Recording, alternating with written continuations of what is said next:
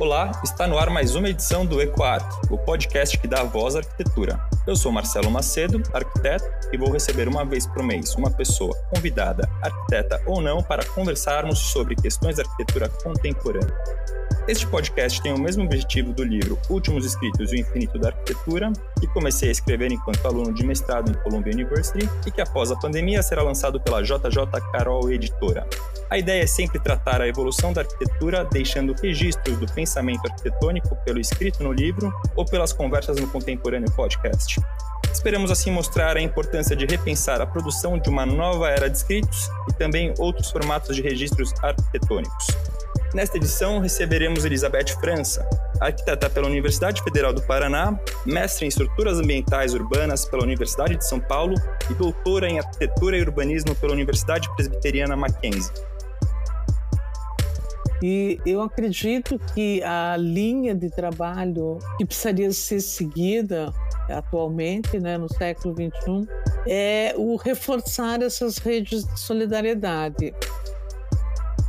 Eu acho que as nossas escolas de arquitetura, apesar de existir um movimento para tratar desse tema né, da precariedade urbana, elas ainda são um pouco desligadas, né? Do, a gente ainda tem a ideia daquela arquitetura que é para um cliente exclusivo, ou uma casa unifamiliar, ou um empreendimento, que é um nicho muito limitado. Mas todo espaço bem desenhado resulta nesse fortalecimento do sentido de pertencimento das comunidades. Então, é por isso que a gente investe muito na qualidade de projeto. E da mesma forma, habitação. Uma coisa é você morar num conjunto habitacional sem cara de nada, sem referência, sem qualidade, e a outra coisa é você morar num conjunto habitacional que é uma referência, que tem qualidade de projeto, que o projetista se preocupou em atender as necessidades da sua clientela. A gente tem aí na nossa biblioteca de boas práticas muitos bons exemplos, né? Brasil afora, outras cidades de outros países e acho que todo mundo tem que conhecer esses projetos se quer atuar nessa área. É, não partir de, ah, vai começar, é novo, nunca foi feito antes, que isso é uma bobajada.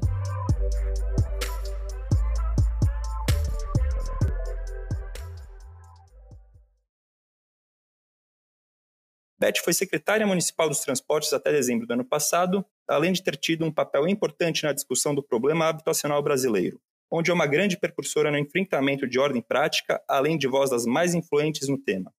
Entre 1993 e 2000, coordenou a recuperação urbana e ambiental da bacia do Guarapiranga, primeiro programa de urbanização de favelas implantado em larga escala na cidade de São Paulo. Foi ainda coordenadora entre 2004 e 2007 de projetos vinculados a financiamentos do Banco Mundial, do Banco Interamericano de Desenvolvimento e o UN Habitat em vários países, com destaque para México, El Salvador, Honduras e Timor-Leste. Entre 2010 e 2012, foi secretária de Habitação e entre 2005 e 2012 foi superintendente de Habitação da Secretaria da Habitação da cidade de São Paulo onde coordenou a elaboração do Plano Municipal de Habitação e vários programas habitacionais, com destaque para urbanização de favelas, recuperação urbana e ambiental nos mananciais e recuperação de cortiços na região central da cidade.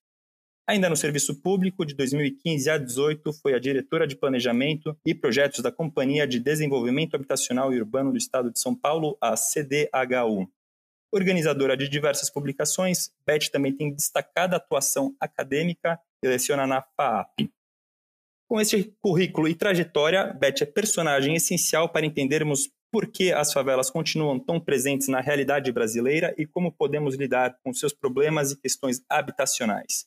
Enquanto as projeções populacionais pelo mundo crescem, sobretudo em cidades de países em desenvolvimento, as favelas e os assentamentos informais seguirão o mesmo ritmo e sendo um dos grandes desafios contemporâneos, mais presentes e possivelmente um dos mais complexos de resolver nesses centros urbanos. Como profissionais que pensam o tema das favelas no Brasil, buscando soluções para maior qualidade de espaço, saúde e conforto em muitas décadas, aprendemos certamente o que não fazer, Aprendemos também boas práticas, mas nossa capacidade de responder à favela parece aquém da sua velocidade, escalabilidade e organicidade.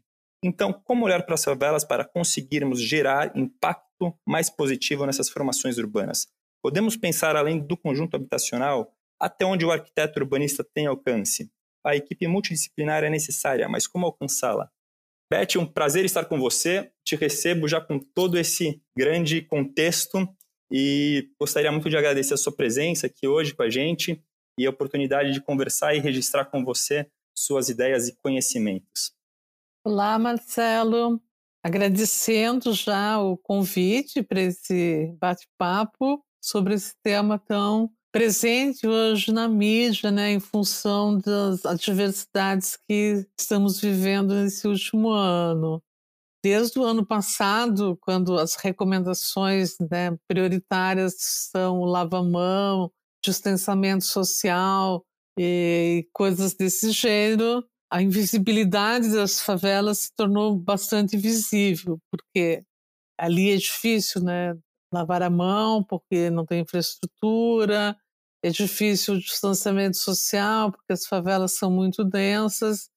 E, então, eu acredito que esse tema ganhou bastante visibilidade, e não só por conta da falta de infraestrutura, mas também porque é, nós estamos acompanhando a formação de redes de solidariedade nesses bairros mais precários incríveis, que buscam resolver um problema que o Estado não consegue, né? não só para tentar amenizar a falta da infraestrutura, mas também em relação a essas redes de solidariedade que tentam aplacar é, a fome, combater a falta de comidas e, e é uma coisa muito bacana ver essa rede de solidariedade muito firme e presente hoje na nossa sociedade. E é interessante mesmo, porque a gente, as pessoas estão olhando para o tema. Agora, o, o, tema da favela ele é estigmatizado, né? Ainda temos uma, uma visão talvez comum, cultural, social, de que é um lugar de violência, é um lugar de drogas, pessoas, uh, se não são da, da, da, do bairro, da favela, não podem entrar. Para começo de conversa, Beth, como é que a gente pode enxergar em 2021, como é que você enxerga e como é que nós deveríamos enxergar a favela hoje? Eu acho que a favela e bairro precário nada mais são do que bairros não infraestruturados, ou seja, eles não têm é, acesso a toda a infraestrutura que os bairros, né, chamados regularizados, têm.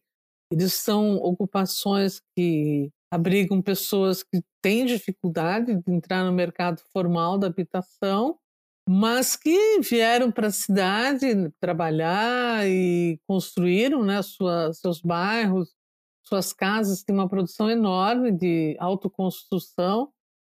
Inclusive, o Brasil é 70% do nosso parque construído é autoconstrução.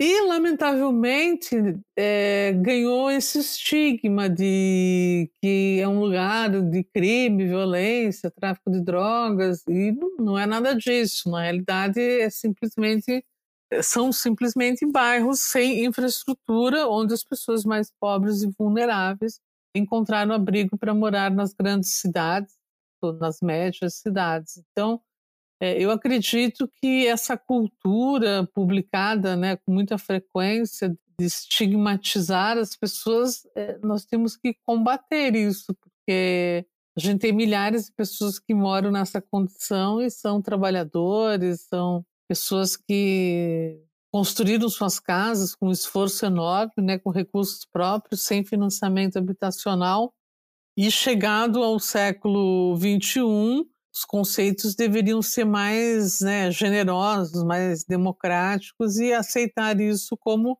um desafio que nós temos que enfrentar, né? Como fazer para infraestruturar esses bairros, né? levar né, equipamentos públicos, serviços de proteção social e também, é claro, no Brasil, no, no momento, a questão de emprego e renda.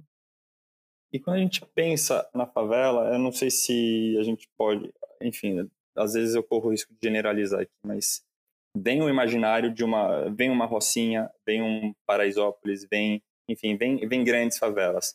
e não é sempre bem assim, né? As favelas elas têm nuances e elas têm diferentes populações, diferentes áreas, com formações espaciais, situações geográficas diferentes. Então, às vezes em córregos, às vezes sob viadutos, às vezes em trilhos de trem, uh, linha de transmissão. Tem, tem estágios diferentes de consolidação. Às vezes as, as, favelas estão no começo, às vezes elas já estão maiores, mais consolidadas, em, até em termos de construção. É, é importante perceber essas diferenças e por quê? Ah, com certeza. Em 2008, nós fizemos um amplo levantamento das favelas da cidade de São Paulo. Foi um trabalho intenso, sim, e, intenso e imenso. Nós caracterizamos todas as favelas da cidade. Naquela época, tínhamos algo como 1.500 favelas, hoje deve ter um pouquinho mais foi levantada toda a infraestrutura que cada uma das favelas eh, tinha, né? Se tinha água, esgoto, eletricidade, área de risco, se estava em cima do córrego ou áreas sujeitas a desabamento. E nós organizamos tudo isso num sistema de informações incrível, né? O ABISP, e também fizemos assim uma série de camadas de informações, além do simplesmente em relação à infraestrutura. Então, casamos com os índices de vulnerabilidade social, com os índices de saúde, né, contando as doenças veiculadas pela falta de saneamento, e com os índices relacionados a áreas de risco, levantados pela IPT. Depois disso, eh, foi até é, engraçado, né? Nós contamos, à época, todas as casas das favelas, uma a uma, uma equipe imensa de estagiários desenhando né, os os limites né, da, da cobertura de cada uma das casas e chegamos a um número de pessoas que moravam em favelas e também incluímos os loteamentos irregulares à época. E por que isso? Porque aí nós montamos um sistema de prioridade. Você não consegue, como gestor público, em quatro anos, trabalhar em mil e poucas favelas. Você tem que estabelecer prioridades. Então, criamos um índice de priorização de quais seriam as intervenções que deveriam ser as primeiras, né, as mais precárias. E a partir disso, a gente então começou a fazer um trabalho territorial, estabelecemos como território do nosso trabalho as subbacias, e essas subbacias passaram a ser as áreas prioritárias de intervenções. Fizemos um concurso né, em relação a projetos, o Renova SP, isso dá uma linha de trabalho para o gestor público.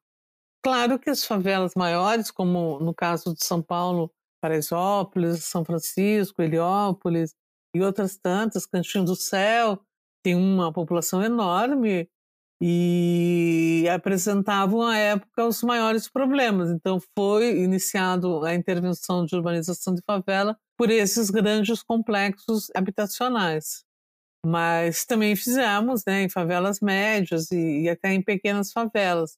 Mas a caracterização e o estabelecimento de sistemas de, de priorização de intervenções é fundamental. Inclusive, nós é, quantificamos né, qual o valor de cada uma das intervenções, quantos reassentamentos nós tínhamos em cada uma dessas intervenções, porque você também quando você tem famílias têm que ser reassentadas por estar em risco, né, ou, ou por alagamento, ou por uma situação de desabamento, ou em condições que você não pode manter a favela, por exemplo, áreas contaminadas embaixo do viaduto, então você também tem que quantificar o número de novas unidades para reassentamento. Foi um trabalho imenso, muito bonito, super registrado e foi inclusive um modelo para outras outros municípios que também adotaram essa forma de caracterização e priorização de intervenções.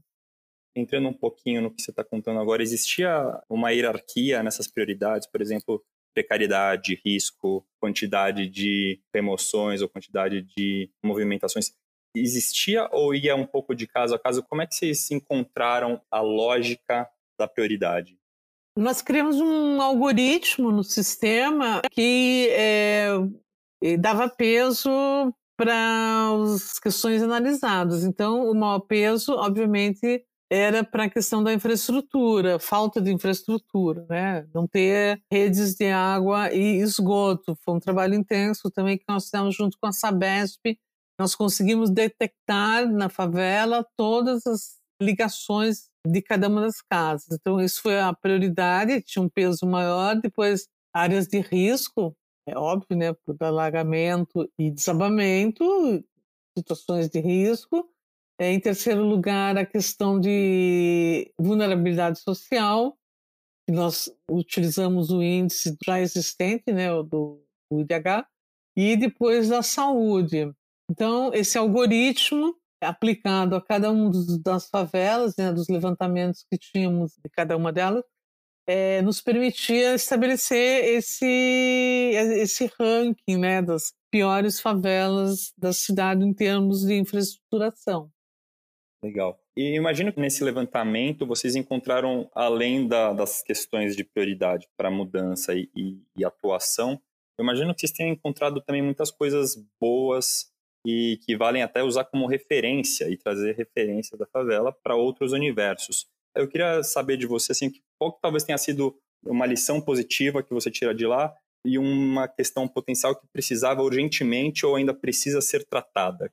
Um em cada extremo, assim, você diria? Esse trabalho todo, à época, ele foi acompanhado por um trabalho das equipes sociais, de detectar lideranças e, e potencialidades em cada um desses bairros. E eu acredito que a linha de trabalho que precisaria ser seguida atualmente, né, no século XXI, é o reforçar essas redes de solidariedade. Creio que a época nós não tínhamos ainda essa ideia de como fazer isso, porque a rede de solidariedade numa favela ela é muito mais forte, muito mais presente, por óbvio, né? As pessoas precisam estar juntas para vencer dificuldades e eu acho que a gente ainda não tinha uma metodologia clara de trabalho em relação a isso. E hoje, quando eu vejo a atuação das lideranças em favelas como Parisópolis, Heliópolis, e o trabalho que a CUFA está fazendo hoje nacionalmente, né, em várias favelas, eu acho que a gente está tendo um grande aprendizado aí de como fortalecer e trabalhar com essas redes que eles estão fortalecendo nas favelas. Para mim, isso tem sido um grande aprendizado. Então, a gente tem o caso dos presidentes de rua que cuidam de é, eh, 50 casas e atendem às necessidades dessa pequena rede de 50 famílias. E isso é muito legal. Para mim está sendo um grande aprendizado e a partir de agora eu espero que a gente consiga adotar nas, no trabalho que a gente está fazendo lá nos mananciais. Uma coisa que eu queria, eu não sei se, se na, enfim, vendo habitação, se você chega a perceber isso, mas a favela ela tem uma economia local muito ativa. Tem aquele comércio que, tá, que, que atende as pessoas ali que moram na região. Você tem informação sobre o quão isso pode impactar positivamente não só a favela, mas também um pouco da cidade. Eu penso um pouco na, nessa economia local, tentando fazer corrente com a cidade formal. Existe essa economia local que acontece dentro, de maneira informal, uh, ela, ela se ser absorvida ou existem relações que a gente pode ver nesse quesito de economia? Sim, é importante essa questão da economia local, principalmente nas médias e grandes favelas. À medida das necessidades, as pessoas vão criando alternativas, abrindo negócios né, de pequeno porte, mas que atendem é, às necessidades imediatas da população. Então, algumas favelas maiores brasileiras, elas chegam a ter 10 mil empreendimentos é, informais, claro, mas é, necessários. E, em função disso, o Instituto Locomotiva fez uma pesquisa há dois anos atrás mostrando essa condição econômica a ser explorada nos bairros mais pobres, né? Essa capacidade de consumo. E em função desta pesquisa, né, dessa realidade, que foi criado o G10, que é um grupo das 10 maiores favelas brasileiras, que visa incrementar esse empreendedorismo, fazê-lo sair da informalidade para a formalidade porque é incrível esse consumo que existe nesses bairros. É muito maior que em bairros de, classe média Eu brinco lá em Paraisópolis, essa pesquisa do Instituto Locomotiva contabilizou 10 mil empreendimentos, sendo que 300 eram salões de beleza. É incrível um bairro que tem 300 salões de beleza. Se a gente contabilizar o número de salões de beleza em bairros de classe média alta, não chega nem a 30, um número bem menos significativo. Então, isso é uma questão que a gente tem que explorar, não só a capacidade de consumo. Claro, nós estamos prejudicados nesse momento por conta que a economia teve um baque enorme nesse período de pandemia, mas assim que nós sairmos da pandemia, isso vai voltar a se fortalecer. Mas também isso nos ensina a explorar né, alguns elementos aí que ajudam quando você faz uma urbanização. Então, redes de trabalho, capacitação de jovens para o trabalho. Enfim, você começa a ter uma série de, de, de desafios aí pela frente. Eu queria dar uma guinada um pouquinho no assunto. Eu acho que uh, quando a gente fala de, registro arquitetônico, quando a gente pensa em gerar mudanças, acho que não tem como não vincular a academia e a universidade com que a gente conversa. Então, às vezes aqui no podcast o ouvinte vai ver a gente tratando a academia. E eu queria voltar no, na minha época de estudante, acho que a, universidade buscava, os estudantes queriam uma, aquela história do canteiro de obra, né? Poder construir um pouco, testar um pouco na universidade. Vendo hoje, no momento que a gente está, eu sinto que o canteiro de obra da minha época é talvez o laboratório dentro da favela hoje. Eu não sei se existem situações como essas, existem instituições querendo estar dentro. Eu, eu imagino, a gente falou de economia, pode sair muita coisa de, desses contextos, não só econômico, mas também cultural, artístico, que já saem.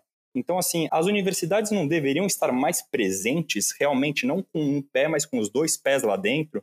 E se sim, quais as dificuldades para que isso possa acontecer, né? Teriam dificuldades. E, e, como é que a gente pode transpassar isso? Não sei se, já, se foi um tema que você já pensou e já conversou sobre. Eu acho que as nossas escolas de arquitetura, apesar de existir um movimento para tratar desse tema, né, da precariedade urbana, elas ainda são um pouco desligadas, né, do a gente ainda tem a ideia daquela arquitetura que é para um cliente exclusivo ou uma casa unifamiliar ou um empreendimento, que é um nicho muito limitado. Então, quando você olha para publicações de arquitetura, debates, em geral, é, 90% é sobre a obra autoral. O tema da favela ele tem ganhado espaço já há algum tempo, mas para ele ganhar espaço, ele tem que acontecer no momento em que os programas de urbanização de favela estejam sendo implantados, porque para você ter um canteiro, para os estudantes numa determinada disciplina estarem ali trabalhando, aprendendo alguma coisa, é recomendável que o governo, né, que a gestão pública também esteja atuando. Então, quando eu estive na SEAB entre 2005 e 2012, nós fizemos vários convênios com universidades, tanto é, universidades internacionais como Harvard, Columbia, a ETZ de, da Suíça e outras tantas, como universidades locais aqui de São Paulo. E foi um período muito legal, é, os estudantes trabalhavam junto com as nossas equipes técnicas e os resultados foram muito bacanas, né? não só dos estudantes estarem em contato com a realidade, entender o que é um projeto de urbanização de favela, né? por que, que ele tem que ser um projeto de qualidade, feito por arquitetos urbanistas, entender também como trabalhar com a população, né? não é como você fazer apenas conjuntos habitacionais, onde você chega num terreno vazio e faz o projeto que você quer, mas você tem que ter todo um cuidado, porque as pessoas já estão ali, têm suas casas, construir e tudo mais. E a gente teve muita produção, muita publicação também, que serve como referência, né? Quem quiser pesquisar sobre o tema. Ainda hoje, no site do ABISP, que agora virou Habitasampa, existe lá umas, cerca de umas 20 publicações que nós fizemos à época, muitas delas com é, equipes de, de estudantes de várias universidades. São publicações muito legais e são lições aprendidas que estão lá, né? É uma biblioteca. E hoje em dia, como os programas de urbanização meio que perderam força, né, a partir de 2010, 2011, quando a gente teve aquele boom lá do Minha Casa Minha Vida, que é, buscava se resolver todos os problemas da precariedade construindo conjuntos habitacionais, a gente não tem muito campo né, de, de trabalho para experimentar com estudantes de arquitetura. Eu espero que agora, né, em função do que a gente tem visto aí, esses programas de urbanização sejam retomados com um pouco mais de força. E aí, claro que é bacana também retomar os nossos contatos com as universidades. A, universidade em si, ela poderia iniciar esse movimento ou você acha que realmente é um caminho governo e enfim, programas buscando universidades? Eu acho que as, a universidade tem que, por obrigação, de colocar nos seus currículos, né, esse tratamento da precariedade brasileira, porque é um campo de trabalho incrível, né? Provavelmente com o censo de 2022, o número de pessoas morando em bairros precários vai chegar aí a algo como 35 milhões de domicílios, e isso é um campo de trabalho para arquitetura considerável. Então, os nossos currículos deveriam melhorar nesse sentido. Agora, para canteiro de obras, né, como você citou, é importante que o programa de urbanização esteja sendo implantado para que o estudante tenha contato, veja como funciona, aprenda o conjunto das disciplinas que interagem uma situação de urbanização de favela. Eu acho que é mais produtivo do que apenas fazer o trabalho acadêmico. Eu sou professora da FAP e a gente tem várias experiências na FAP de trabalhar com urbanização de favelas. Mas ainda são experiências teóricas, né? Tudo bem, os alunos visitam, conhecem, entendem o processo, mas o resultado são projetos acadêmicos, né? não são projetos que você consiga implantar ou ter como referência a prática, porque você não tem isso acontecendo.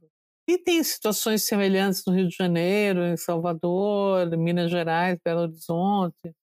Então, é, oxalá, como resultado aí desses tempos difíceis que estamos vivendo e que a invisibilidade brasileira se tornou visível, é, nós tenhamos mais investimentos em programas de urbanização de favela, né, de todos os níveis do governo.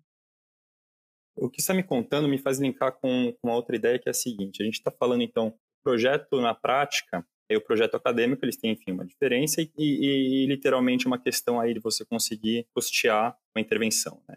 A arquitetura e urbanismo no Brasil eu, eu vejo um resultado muito de fato arquitetônico, construtivo, o equipamento, né? a, a casa, a habitação, o ambiente, talvez para a cultura, para a educação, a gente sempre fala do, do equipamento, né?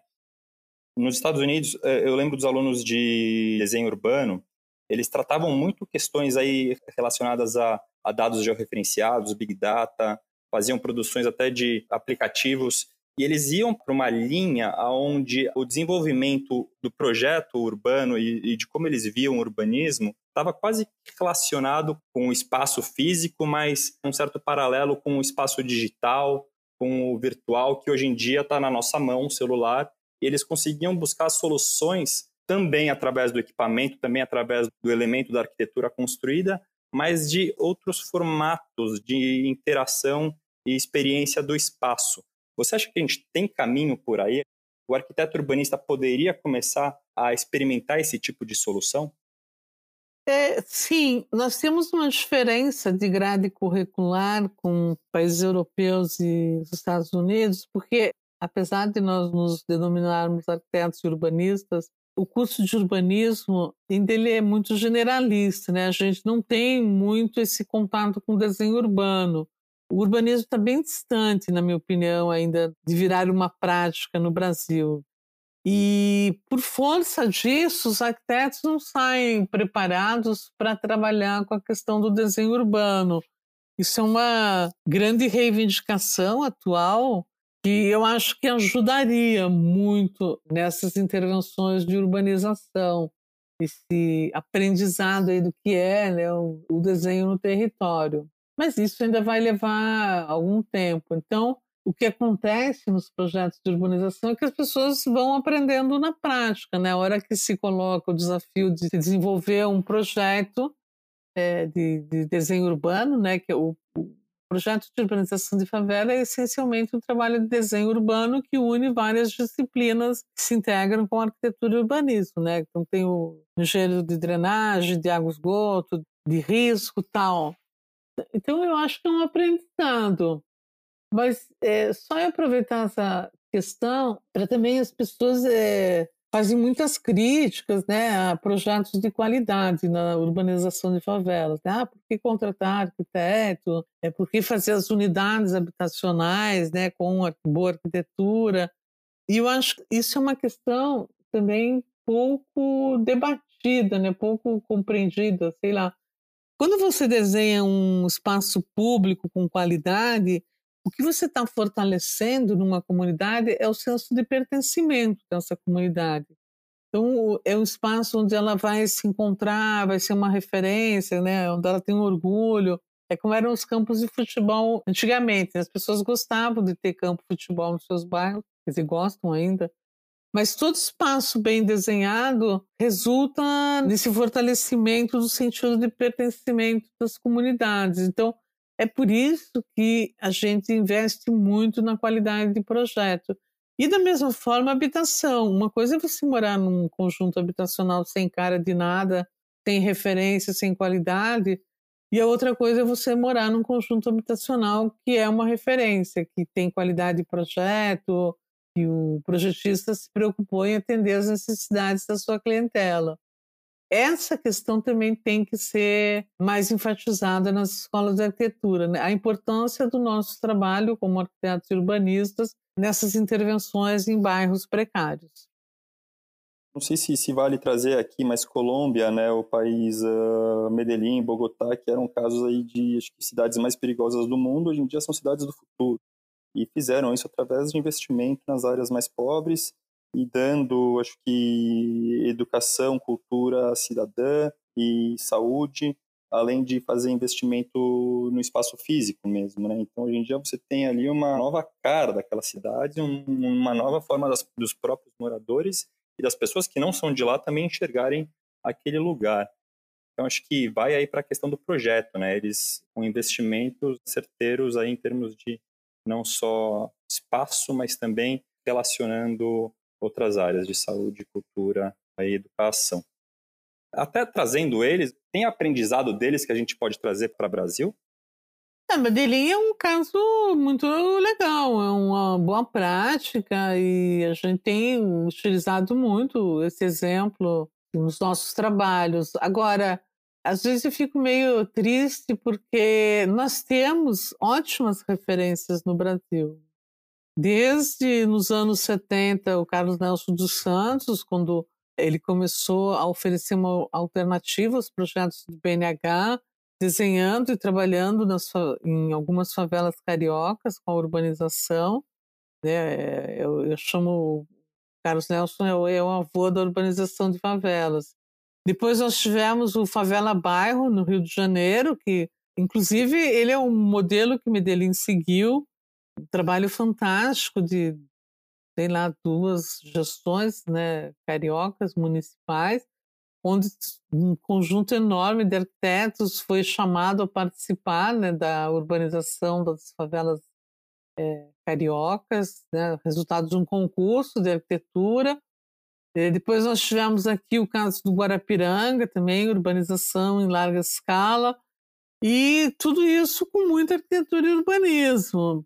É, e aí, como a gente sabe, no Brasil muda um governo e novos governos tentam apagar esses exemplos.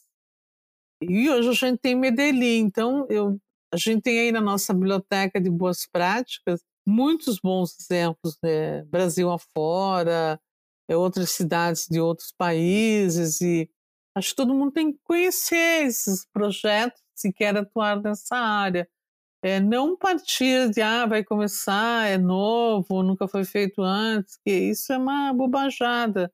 A gente tem aí uma seleção de boas práticas é não só de bons projetos de arquitetura e urbanismo, mas também de interações com a comunidade, né? exemplos incríveis de trabalho social e com a mudança de linha de ação, né, a partir do, do Minha Casa Minha Vida, a gente meio que perdeu um pouco essa nossa biblioteca de boas práticas.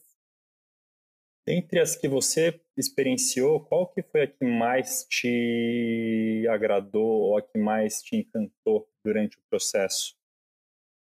Eu, eu já trabalhei com tanta urbanização de favela. Depende da fase. Eu acho que quando a gente começou né, com esse tema no programa Guarapiranga, foi muito bacana, porque foi um aprendizado empírico de como fazer a urbanização, como ficar legal. É, foi aí que a gente desenvolveu mais a questão dos projetos de espaços públicos e o resultado foi bem, bem bacana. E depois disso, quando eu voltei para a SEAB, entre 2005 e 2012, a gente teve vários exemplos é, legais. Eu acho que gosto muito do Cantinho do Céu, que resultou num super projeto de urbanismo, né, de um, de um parque incrível, ali na beira da represa Billings. É, até hoje está em, em, obras, né, na terceira fase já. E também eu gosto muito das intervenções que nós fizemos em Paraisópolis e Heliópolis até por força de trabalhar junto com a comunidade. Foi muito legal e os resultados são visíveis até hoje. Não todos, mas alguns não se mantiveram. Mas os que se mantiveram, assim, dá um super orgulho de ter trabalhado nessas obras todas. Você mencionou agora o, a questão da terceira fase do Cantinho do Céu. Outra hora você falou que os projetos em, em, em favela, eles não são eles não funcionam num período de quatro anos num, modelo eleitoral. Uh, ah, para a gente entender assim, qual que é a longevidade de um projeto, quanto tempo a gente precisa para uma transformação?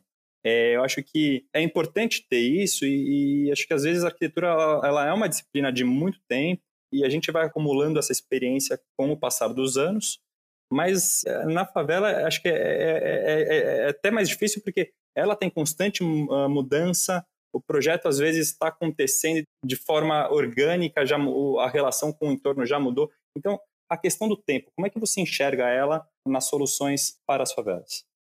Uma favela pequena, você resolve numa gestão, assim, de 500 domicílios, mil domicílios. É super tranquilo você resolver isso numa gestão. Agora, numa favela média, eu acredito que você precisa trabalhar mais do que quatro anos.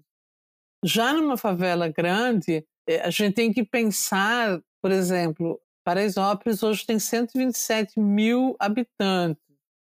Isso significa que ela é uma cidade maior que 80% das cidades brasileiras.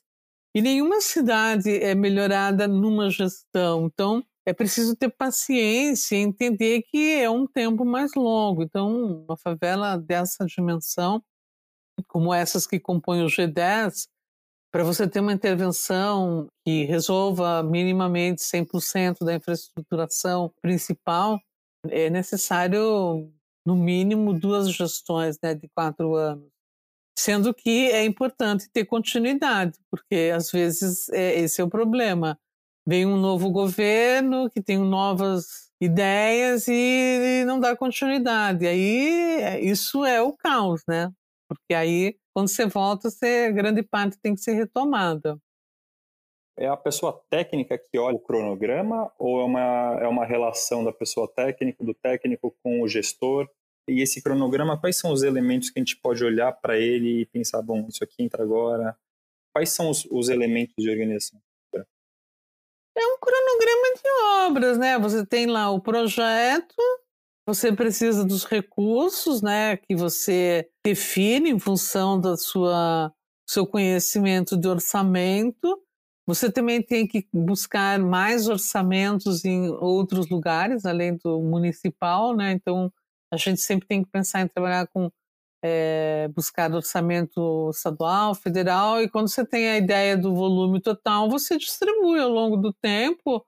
Claro, você, é, numa atividade dessa, tem mais dificuldades e obstáculos na obra, Por isso que a gente sempre forma o conselho gestor né, dos moradores e lideranças para elas acompanharem, ajudarem a vencer os obstáculos que se apresentam no dia a dia de uma obra desse tipo.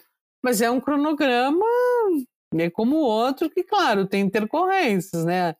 Às vezes chove, às vezes é de repente ocupar uma área que não era para ocupar, é, enfim, é sempre possível que esses prazos possam se dilatar um pouco mais. Legal. Bom, Beth, está realmente agora a gente está chegando em cima do nosso tempo. Eu queria aproveitar e fazer uma última pergunta.